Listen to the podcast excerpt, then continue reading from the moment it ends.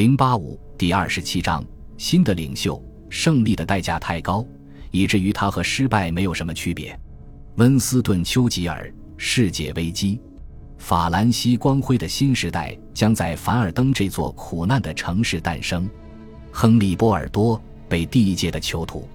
从理论上说，凡尔登战役已经结束了，但直到大战结束，在这片尸横遍野的战场上，零星的战斗仍在进行着。有时候还会变得很激烈，而凡尔登战役的深远影响甚至超出大战本身。会战最直接的一个后果，就是曾经大权在握的老爹侠飞失势了。六月份，国会第一次秘密会议表明，法军总司令部在防御凡尔登地区的过程中存在着严重玩忽职守的行为，结果让国家付出了这么多生命的代价。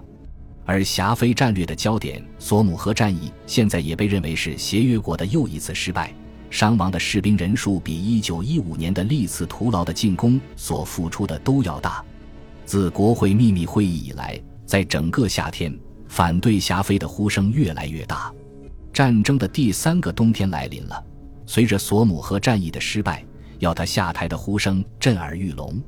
伴随着巴黎国家议会走廊里的一些见不得人的秘密交易。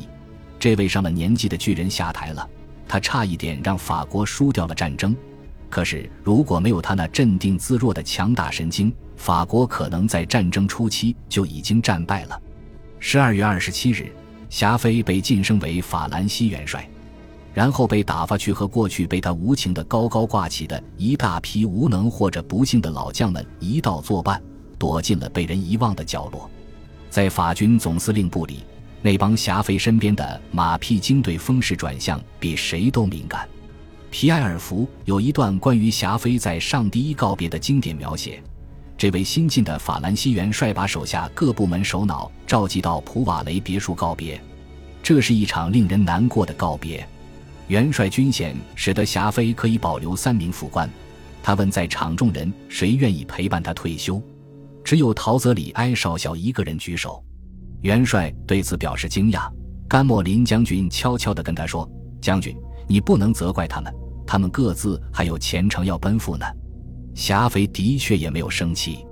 大家都离开以后，元帅再次打量了一番这座曾容纳了如此多荣耀的别墅，然后他笑了笑，友好地拍了拍忠诚的陶泽里埃的后背，然后用手摸着自己的头顶，说出一句他最喜欢的感叹。可怜的霞飞，圣人般的陶泽里埃。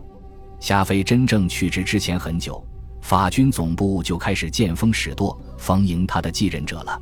各部门都开始吹捧未来的总司令。他的名字是谁？罗贝尔·尼维尔。合乎逻辑的两个继任人德卡斯特尔诺跟福许都被跳过了，尼维尔的顶头上司贝当也被跳过了。贝当没能上位。主要是因为政治家们担心搞出一位对他们极端轻蔑的总司令来，比如普恩加莱总统就从未忘记被当得罪人的讽刺话语，大致意思是法国总统阁下本人应该最清楚不过，法国既没人领导，也无人管理。另一方面，尼维尔在讨好民选政客方面的能力极为出众。更重要的是，一九一六年十二月。法国旺盛的想象力绝不是贝当那样低调谦逊的领袖所能点燃起来的。收复杜奥蒙堡后，尼维尔成了大英雄。这个人肯定能粉碎前进道路上的一切障碍，取得胜利。皮埃尔福用赞扬的语气坦白地指出，尼维尔不仅是一位热情的领袖，更是这个民族脾性的化身。这就是人们愿意盲目地追随他的原因。凡尔登最后反攻行动前夕。在一九一四年，还是一名炮兵上校的尼维尔离开苏伊，走马上任。一周后，芒让也在十二月二十二日离开，出任第六集团军司令。出发之前，尼维尔重复了自己上任时的口号：“我们已经掌握了胜利的公式。”还加上这段话：“我们所取得的经验是不容置疑的，我们的方法百试不爽，胜利一定属于我们，相信我。”在他给芒让的摩洛哥士兵授勋的时候，有人听到他说：“来年春天我们还会相见。”尼维尔被濒死的达朗松推动着，立刻着手制定春季大进攻的作战计划。用他的话来说，这次攻势将以有力、蛮横且迅捷的一击结束这场战争。霞飞牛底角式的消耗战术被永远放弃了。这次决定性的重击将在同一天里穿透德军第三道和第四道防线，德格朗梅松的幽灵将再度昂首阔步。这次攻势将会完全由法军承担。尼维尔选定的地段是贵妇小径，那是一处俯瞰着埃纳河的狭长高地，也是德军防线上最坚强的保设防阵地之一。法军将会采用已经在收复杜奥蒙堡的战斗中大获成功的作战方式——饱和炮击，继之以徐进弹幕。不过，尼维尔没有吸取德国人在凡尔登发动绿十字毒气进攻的教训，他忘了战争中最重要的格言之一：成功很难复制。德国人在凡尔登已经至少两次研究过尼维尔的战术了，十月一次，十二月一次，他们学得很快。德国人采用了一种新的纵深防御体系。皇太子这样描述道：“如果我们拘泥于目前为止常用的僵硬防御体系，我确信我们绝不会在1917年打出那样成功的防御战。收复杜奥蒙堡的光辉胜利将为法国带来整个大战中最深重的灾难。”贝当和另外两名集团军群司令对这次进攻持极端怀疑态度。可是，政治家们全都拜倒在尼维尔的个人魅力、雄辩的口才和一贯的轻浮自信之下。即便厌战的士兵们的士气也被尼维尔反复强调的承诺鼓舞到了一个新高度。他承诺士兵们苦难即将结束。他安抚一名集团军司令说：“你在前方将碰不到任何一名德国兵。”这话跟前一年二月份法金汉的保证如出一辙。他向准备战斗的部队宣布。伟大的时刻到了，拿出勇气来，相信尼维尔。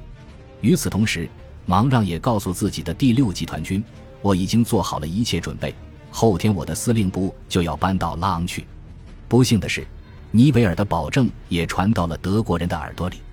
这一次，法军的保密工作比前一年五月惨败杜奥蒙堡之前做得更糟糕。在法军发动进攻六个星期之前。守军就已经知道了确切的进攻地点，尼维尔炮火准备的巨大威力就像一记挥空了的重拳。德国人应对的方法仅仅是把部队从前进阵地上撤了下来。一九一七年四月六日，法军步兵受到各种空洞诺言的鼓舞，跃出战壕，洋溢着堪与历史上任何一次伟大战役相比的进攻精神。他们在无人地带挺进了半英里。然后一头撞进几千挺毫发无伤的机枪交织成的火网当中，愤怒、丧气、深感幻灭的士兵们从屠杀现场如潮水一般涌回来。到第二天，法军大约伤亡十二万人。尼维尔曾预计会有一万名伤员，医疗队又给这个估算再加上五千。可事实上，这次进攻中有九万名伤员需要后送，在后方。有大约二百名伤员攻击了一列医护列车。尼维尔的野心虽然已经碎成了片片，但他仍然要把这次毫无希望的攻势坚持下去。然而，他已经毁掉了法国陆军。发生在贵妇小径上的屠杀确实骇人听闻，但它的细节被大大的夸张了。随着谣言满天飞，在凡尔登战场上只是零星发生的纪律败坏事件。现在成倍的蔓延到了整个陆军中，开赴前线的各团当中又出现了悲惨的，像待宰羔羊一样的哭泣声。这次还混杂着打倒战争、打倒无能的指挥官这样的愤怒呼号。休假的士兵挥舞着红旗，唱起革命歌曲。他们殴打宪兵和铁路职员，把火车头的挂钩摘掉，或者让他脱轨，阻止火车开赴前线。前来干预的军官们遭到围攻。其中至少包括一名将军。本集播放完毕，感谢您的收听，喜欢请订阅加关注，主页有更多精彩内容。